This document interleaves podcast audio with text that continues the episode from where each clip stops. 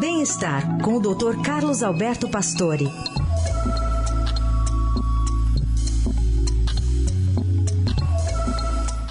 Oi, doutor Pastore, tudo bem? Bom dia. Bom dia, Carol. Bom dia, Heisen. Bom dia. Bom dia, ouvintes. Bom, um dos assuntos que a gente trata aqui é sobre depressão, né? Especialmente durante a pandemia a gente falou sobre esse assunto. E agora tem novos estudos sendo é, divulgados fazendo uma desassociação direta da, do baixo nível de serotonina, né? O que, no final das contas, é o que justificava o uso de remédios para fazer esse equilíbrio. Como é que a, a classe médica observa novas, essas novas descobertas e também orientação né, para o público que acaba utilizando desses remédios, doutor? É, realmente, como a mudança de tratamento da depressão uh, trouxe esses respiradores de serotonina, ficou uma relação quase que direta mesmo entre a depressão e baixos níveis de serotonina. Mas esse estudo britânico, publicado na revista Molecular Psychiatry, questionou a relação da depressão com a diminuição da serotonina no cérebro.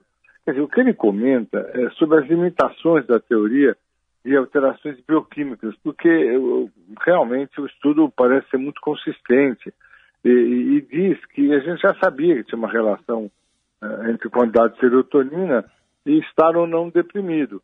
Agora, a definição do quadro depressivo é baseada na clínica, em sintomas, sinais, já definidos.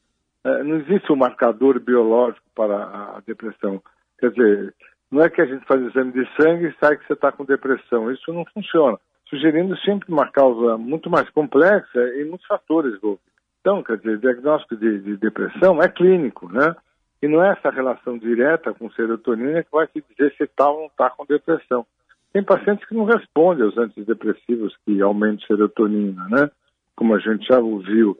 E isso é, é importante saber que uh, esta ideia reforça que não há só um desequilíbrio bioquímico, há outras coisas envolvidas na depressão. Então, é, inclusive falar em baixa serotonina para os pacientes, né, eles, eles sugerem para não fazer esse tipo de comentário, porque as pessoas às vezes acham que baixa serotonina é igual à depressão.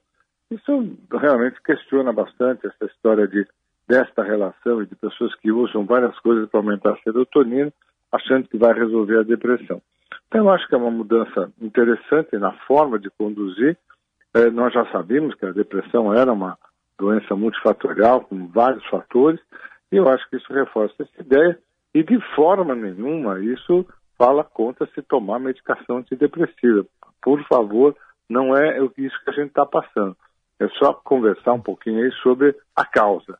Mas, de qualquer forma, a medicação é fundamental que seja mantida. Né?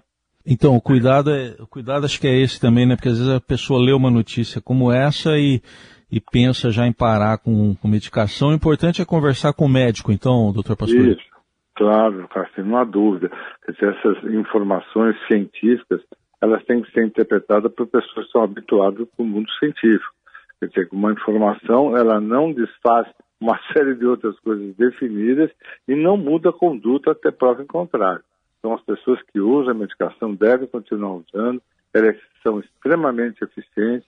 Nós estamos num período de manutenção dessa medicação, pelos motivos que até a Carol já comentou, das dificuldades que a gente vem passando. Eu acho que não há mudança nenhuma no tratamento. Esse é o doutor Pastori, aqui no Jornal Adorado, abrindo a semana, falando sobre depressão. Obrigada, viu, doutor? Boa semana para você. Até quarta.